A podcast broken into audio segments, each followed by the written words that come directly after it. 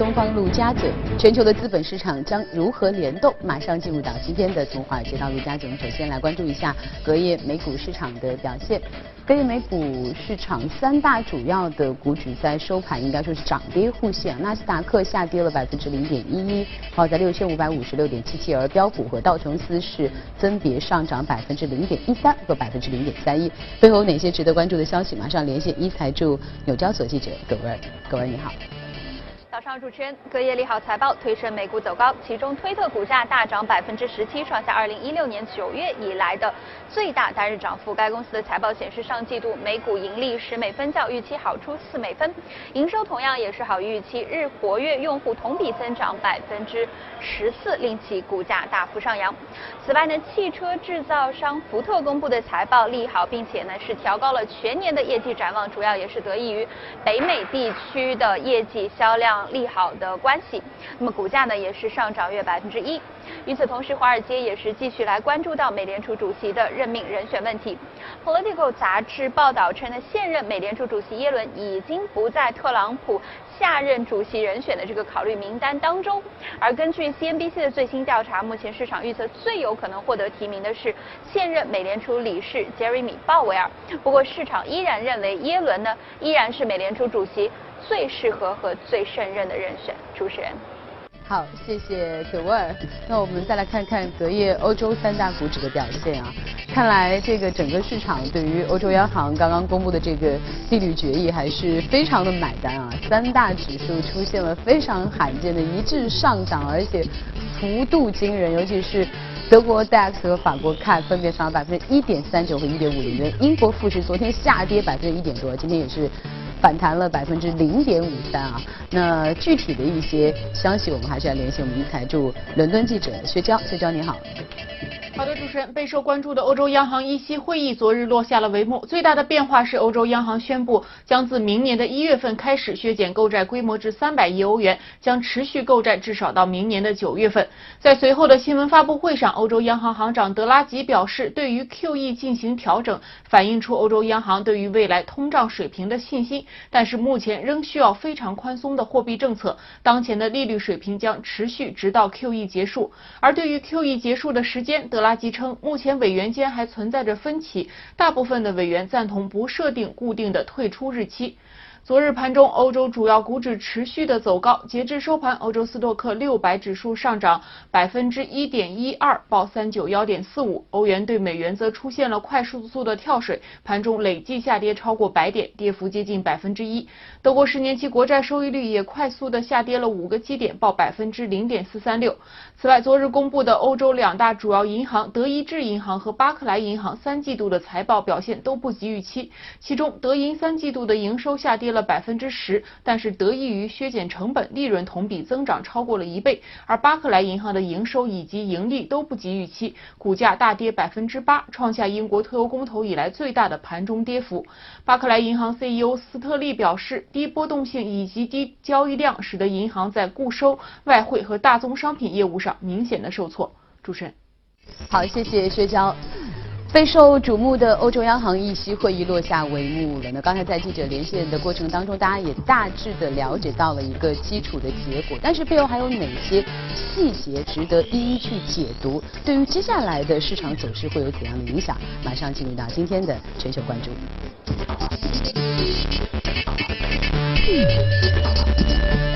那今天的全球关注，我们请到的是我们的老朋友时光宇，欢迎时光宇。主持人好。啊，其实刚才我们说，呃，这个欧洲央行的议息会议固然是备受瞩目哈，但是里面有很多的看点。但其实我们首先要解读的就是这个购债规模的缩减。首先，我想请教一下，对于从六百亿每个月购买六百亿啊，缩减到三百亿这样的一个缩减的幅度。你怎么来看待？啊，市场之前的一个预期是这样的，就是如果是缩减到四百亿的一个水平，那么应该来说它是相当于是啊很鸽派的一个一个一个水平。如果是缩减到两百亿，那么就相对来说会鹰派一些。嗯，那么。目前三百亿的一个水平，其实是符合市场的预期的，跟市场的预期基本上一致。那么另外一个就是持续的时间，就是说我三百亿的水平，我去买多长时间？那么九个月的时间的话，是一定程度上是偏鸽派的，因为之前可能预期的话大概在一般在六个月左右，所以说这一方面是偏鸽派。另外一点就是说，嗯，这个时间节点。其实它现在是延长九个月，但是它的从语言表述上来说，它是有一定的灵活性的。就是说，如果包括经济数据不及预期，包括通胀水平升上升不及预期，那么我这个时间是可以延延长的。那么这一点来说，对于整个投资者的一个。安抚啊，就是说你们不用担心，我缩减以后如果有不好的话，那我可以继续维持这个购债计划。那么对于投资者的一个安抚情绪，其实是。呃，做的是非常的，非常的鸽派。嗯，也就是说，这个九个月的意思是在这接下来的九个月的时间里，以三百亿的以三百亿的水平但是到了九个月，我可能是观察期。对。那么如果说接下来的话，我并不排除我可能会继续扩大我的购债规模，对对对，也可能会缩小。对。那么这个如果就是说，他也提到了，如果说经济有超预期的下滑。那么我可能还会扩大我的这个购债规模，那么这个是非常鸽派的一个想法，因为大家都是在预期你这个缩缩减的一个趋势是不会变的，一定是啊，无论你到四百亿、三百亿，那未来可能会缩减到零啊，不够债啊这种水平。那么他既然就是说了一个反向的说法，那么这对市场来说，这是一个非常鸽派的说法。另外一点就是说，flexible，对，即使我。停止了 QE 计划，但是我的利息长期会在一个非常非常非常低的一个水平，就是说，即使我这个经济反弹超出预期，然后我的购债停止了，但是我不会像美国一样进入一个加息周期，我还会把这个非常低的利率水平保持在很长的一个时间。那么这是整个整个的一个表述。那么从整体来讲，它是其实是非常偏。鸽派的，对。那么从内在的逻辑来讲呢，其实就是说，整个欧洲的一个经济体目前面临的一个问题就是内部的不协调、不均衡、不协调。那么，比如说德国的啊，它的通胀水平已经回升的非常快了。嗯。那么像法国。它其实它一个整个通胀还没有起来，那么更不要提一些其中一些小国家，他们那个整个的不均衡是非常大的。那么德国其实从内在来讲，它是希望快速的把这种 QE 缩减掉。嗯。但是其他国家，那么从欧元整个整体来讲的话，欧欧洲整体来讲的话，他觉得如果削减了，那么如果利率的抬升。实际利率的抬升过于明显的话，对于这些小国家刚刚复苏起来的经济，那么其实对它的流动性是非常不好的。从这点来讲的话，嗯，其实整个这个。啊，你看，我们看三大这个英呃欧洲的股指的一个情况表现非常好。因为它的这个各个国家之间的这种呃经济发展、通胀水平的这个不均衡，所以我们会看到，其实，在当欧洲央行要做出一个决定的时候，其实它是比较犹豫的。是的，对吧？因为它的这个综合的参考因素和综合的变量太多了。但我也特别好奇，因为刚刚你也说到了，其实这次首先它整个的这个动作其实是还是比较符合市场的预期的。另外来说，相对是偏鸽派的。为什么整个市场会这么？好的一个反应啊！我们很久没有见过这个。其实是我们谈经济的逻辑和谈这种投资的逻辑是不同的一个逻辑。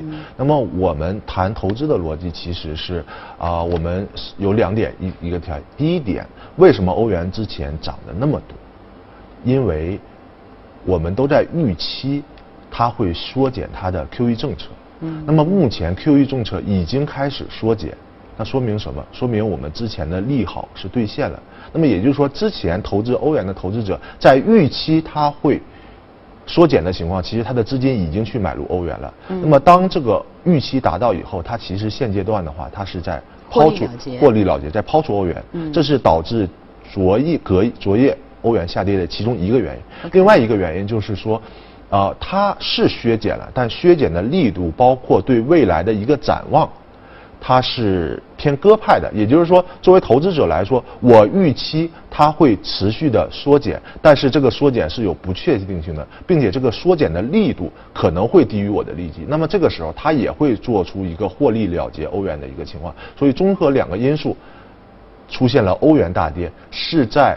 QE 削减，这个看起来从经济意义上讲，看起来应该是欧元会涨的的一个一个一个方向，但是它出现了反向的一个指标，这就是说我们看待经济和做投资它的一个逻辑是有明显的一个区别的。另外一点就是说，我们看到美元指数隔夜由于欧元的比例是最大的，美元指数出现了一个上涨的一个情况。另外一点就是美元现在特朗普的这个。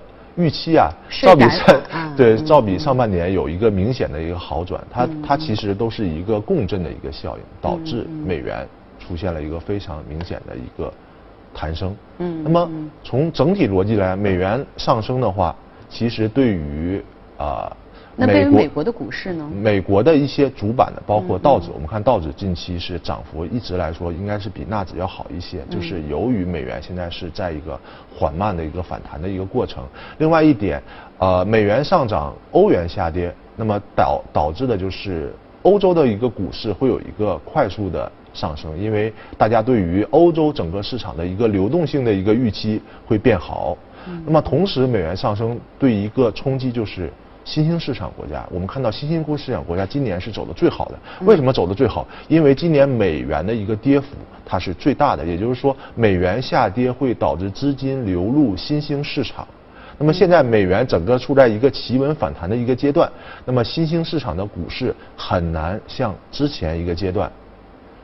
快速的、连续的、没有震荡的一个上涨，那么现在就是说，新兴市场国家可能会进入一个整固的一个阶段，这就是整个的由于欧洲央行的一个决议。导致的一个美元和欧元的一个变化，以及对于整个全球资产配置的一个逻辑性，会有哪些新的方向的资金的一个流动的整个的一个结构和框架？嗯，呃，刚才你你说到了有一个很重要的原因，是因为有一部分的这个投资者，因为提前预期到了欧洲央行有可能会退出，呃，就缩减它的 QE 购买的这个规模，所以它其实提前布局了。那等到这个信息落地的时候，其实它已经获利了结了，所以。它其实现在我们所看到的这个市场的反应，其实是一个呃短期的反应，以及跟提前有很多的动作结合到这个时间点的一个反应啊。是的。那我们说接下来，因为呃也公布了一个时间点，就是九个月，接下来整个的这样。这样一个三百亿的规模会到九个月左右的时间，嗯所以管宇可以给我们简单的来说说，呃，如果接下来是六到九，因为一部分获利的人走已经走掉了嘛，那接下来的这些动作，如果说比如接下来我们按六到九个月的周期，或者你的三到六个月的这个周期，接下来的话，就是当欧洲央行它持续的去这样的每个月的购买规模持续在缩减的时候，就就保持在三百亿的时候，那接下来的整个市场会是一个什么样的状态呢？那之后的市场，我们在还要重新回到。经济方面，嗯，如果说欧洲的经济超预期的一个反弹，那么就是比如说它的通胀啊，整个情况都会有比较大的一个回升的话，那么其实市场又重新开始预期是不是由于经济的好转，那么在这个九个月结束以后，那么我的修削减会不会进一步加大？嗯，那么这个阶段的话，可能会导致整个欧洲的一个欧元的一个回升，然后。然后股指的话，经过之前的流动性推动的话，可能进入一个就比较平稳的一个震荡的一个阶段。嗯，那么有可能是这种。那么如果欧洲的一个经济啊出现了一个大幅的一个下跌，嗯，那么我们要看这是大幅的下跌，还是一个相对来说比较温和的一个增长。如果大幅的下跌的话，很可能是。你的货币政策也要继续宽，但是你的股市不一定涨了，因为你的经济出现了大幅的下跌。嗯。那么对于股市来说，最好的就是经济温和增长，没有大幅的风险。嗯。但是对于整个经济增长的预期又不是特别大，那你还要推动一个宽松政策，那么股市就会得到双方面的一个利好，包括经济的增长，也包括资金面的宽裕。那么这个时候的股指的一个涨幅其实是最大的。那美国呢？嗯，美国市场的话，现在是处在一个就是已经是涨了非常非常多的一个阶段。那么它跟欧洲还不太一样。那么现在是啊，特朗普航行主板涨，呃，宽松政策这个科技股涨，股涨对嗯，整体来说它是在一个涨幅的一个后半段。那么这个时候其实更多的我们看到的的是一种情绪的一个释放，导致它的一个上涨。从这点来讲呢，投资者的话，一方面要把它做一个标配的品种，因为毕竟最后阶段它是最快的。另外一方面的话，要相对来说配一些比较安全的一个品种，这样的话是一个比较好的一个决策。嗯，好，那我们接下来再来看一下我们今天的这个异动美股榜啊，我们看看我们所关注到的板块和个股。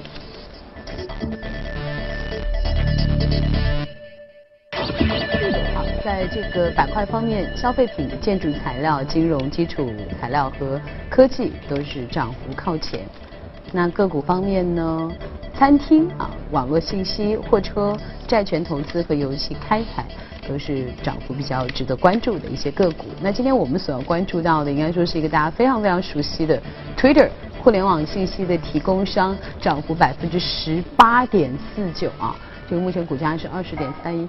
其实我觉得我对 Twitter 还是蛮好奇的，因为我觉得 Twitter 应该算是全球的这种我们说这个呃社交领域当中的鼻祖的其中一个哈，你说 Facebook、Twitter，然后后来才出现的 WhatsApp 啊等等，对吧？嗯那但是好像我觉得 Twitter 就没有像 Facebook 啊一直成为就成为了这个美国最顶级的这样的一个科技公司，嗯然后一直就是偶尔出现在我们的视线当中啊。现在 Twitter 是一个什么样的发展状态？为什么这次它会有这么高的一个涨幅？啊、t w i t t e r 的话，就是我们说社交的这些，就是美社交的这些软件，其实就是说整个市场，包括一个用户群，老大占掉百分之八九十的一个水平，像像国内就是微信，然后美国就 Facebook，、那么基本上老二的话，只能就是说你吃吃肉，我来喝粥这么对对对这种状态。那。Twitter 是多少那的市场？啊，那个 Twitter 它现在就是主要的一个问题，就是说，呃，一方面它的一个就是用户的一个增长，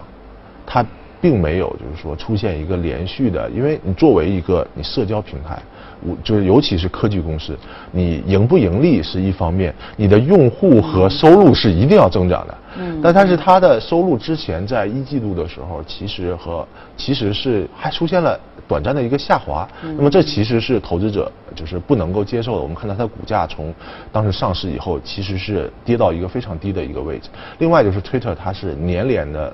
就是亏损，一直没有盈利。那么为什么昨隔夜它涨了百分之十八？那么其中一个因素就是说，虽然它的三季度的财报现在还是在亏损，但是它的一个管理层是说了，我们四季度有可能形成在上市以来的首次盈利。那么主要是有几个原因，一方面是我们的用户推动增长了，那么这个用户增长内部原因一会儿我们一会儿再说。另外一点就是说，他知道他的用户增长其实相对来说是比较缓慢，他一直在开削减它的开支。哦啊，削减它的开支。那么作为一家科技公司，然后你还没有发展到最大，你就开始削减开支，其实这也不是一个非常很好的一个现象。那么呃，另外一点呢，就是说，他说他的一个就是说，之前的一直都是广告是占最大一部分。那么他现在就是说，由于他科技公司吧，它都有它的一个数据信息，他现在把它的数据信息打包，我我要扩大我的收入。那么这是在几点原因。另外一个其实非常有意思的、有趣的一个就是说，它的用户为什么增长，其实跟他们的一个总统有可能有关系。就是说啊跟他这个总统一直在就是把推特 Twitter 作为他的一个就是发布信息的一个官方平台。那么对于整个这个整个社会的一个用户的引领作用，其实是有一定作用的。那么他虽然说官方没有说这个事情，但是就是从我们个人来分析，我觉得这个应该是对他是有 相当于一个免费的广告嘛，就是是对对他有一定一个影响的。那么从推特未来来讲的话，它其实想要去撼动 Facebook 的地位，其实是非常非常难的。就是说，整个的一个状况啊，你不能有是特别大的一个改善。那么，其实我们就是关注这家公司，要关注它的。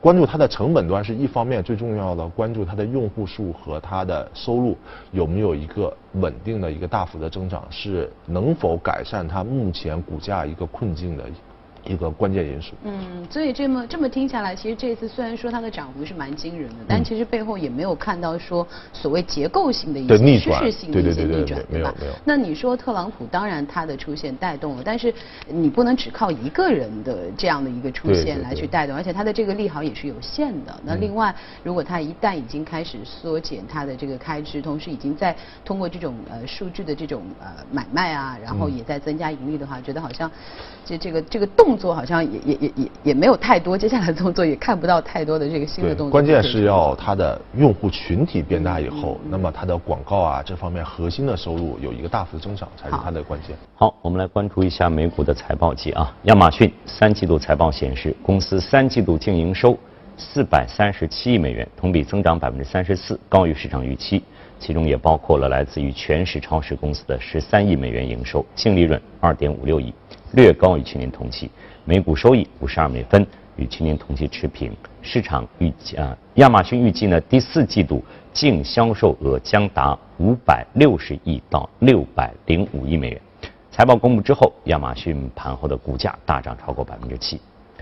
谷歌母公司 Alphabet 在昨天收盘以后发布的第三季财报显示，总营收两百七十八亿美元，同比增长百分之二十四；净利润六十七点三亿美元，同比增长百分之二十八；每股收益九点五七美元，超分析师预期的八点三一，其营收也超分析师预期。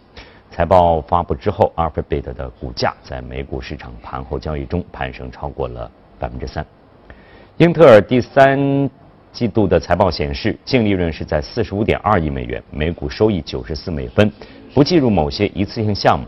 该季度的调整后每股收益一点零一美元，营收一百六十一点五亿美元，都超过了分析师预期。对于整个财年，英特尔上调了业绩展望。目前预计调整之后每股收益达三点二五美元，营收达六百二十亿。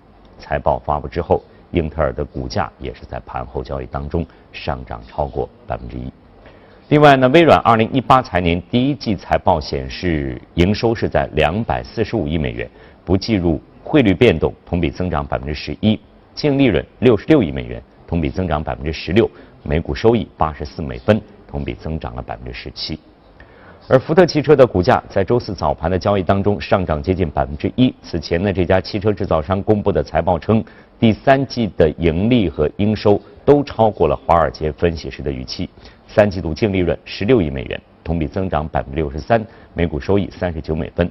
福特表示，第三季度的净利润同比大增，主要归功于公司在北美地区的卡车销售额实现了强劲增长，税率更低，以及紧缩开支的。一系列的措施。另外，中概股百度周四公布的二零一七财年第三季未经审计财报显示，三季度总营收人民币两百三十五亿，同比增长百分之二十九；净利润七十九亿，同比增长百分之一百五十六。每股美国存托凭证摊薄收益是人民币二十四元。预定呃预计呢，二零一七财年的第四季度总营收两百二十二点三亿到两百三十四点一亿元人民币。同比增长百分之二十二到二十九，但是不及市场预期。而教学辅导公司好未来昨天大跌了百分之十四点三三，领跌了中概股，收报在收报在二十七点七三美元，这个呢创下了二零一四年五月以来的最大的收盘跌幅，盘中呢一度下挫超过百分之十八，市值缩水呢是一百三十八点八九亿美元。那么二十六号晚间，好未来发布的第二季度的未经审计的财报显示，公司非通用会计准则的利润为七千一百万美元，相较摩根士丹利预估高百分之三，但比市场共识预估低了百分之四。分析师称，由于扩张迅速，营收强劲，但利润略微不及预估。数据显示，空头持仓占该股流通股的比例是在百分之四点八三。另外，英伟达首席执行官黄仁勋在周四表示，人工智能将能够让完全自动化的无人驾驶汽车在四年内出现。但是，让大量的无人驾驶汽车能够完全自动化的上路，到底需要多长时间，还取决于具体的情况。好，公司方面的消息就了解这些。以下呢，进入今天的美股放大镜。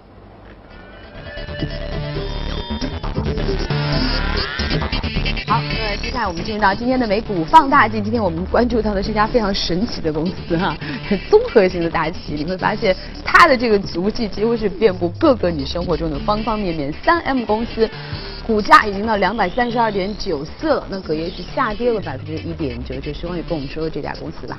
为什么就是在现在这个阶段要提这家三 M 的公司呢？因为三 M 公司它是一家综合性的一家公司，它的就是说它的品类产品品类可能。遍布跨越整个周期，为什么叫跨越整？它有周期类的，包括工业、能源里面会用到的它的材料，用到它的一些工业制品。同时，它还有消费类的，包括啊，就是我们的家居生活，包括可能国人比较了解的口罩，然后包括汽车里面的一些添加剂，都是它的一些产品。那么这家公司最核心的一个原因就是说，我们看它之前的股价。三十年之间只有五年是下跌的，除了零八年下跌是在百分之三十，但是百分之三十的一个水平基本上和啊当时整个市场它的是相当于一个消费类公司的一个下跌水平，而不是一个科技类公司的一个下跌水平，并且的话之前剩下的四年下跌可能平均的一个均值也就在百分之三到百分之四，所以这家公司是非常安全的，从年度来讲是非常安全的一家公司。那么现在美股的话其实是在一个。肯定是在一个高位，那么在这个向上冲的，我们不知道它会冲到哪里去，但是绝对是在一个高位的一个水平。那所以说，这种公司一方面它有这种科技类公司的相对来说比较好的年度的一个涨幅，同时的话，它会兼并一些消费类公司的一些安全边界，作为这家公司。那么所以说这家公司的话，从现在这个阶段来讲，应该来说是一个比较好的一个配置的一个标的。嗯，刚刚徐光宇说到他的这个，我们说他的这个足迹遍布是跟生活有关的各个领域，以及可能更多的包括还有其他的，我们看到包括这个建筑啊，对吧？什么医疗啊、电器啊、电子。我们说这个公司的基因是什么？为什么它可以在这么多的领域当中去涉足？他他最开始的时候，他的起家是什么？他最开始应该哦，我们说他最开始最最开始起家，他可能是个做砂纸的公司，就是抛光打磨。后来就开始用它的材料做一些啊，就涂层，比如说我们看高速公路的，就是说当时美国就是发明高速公路灯一打上去，反光涂层最开始就是这家公司来做的。OK。那么这家公司你可能。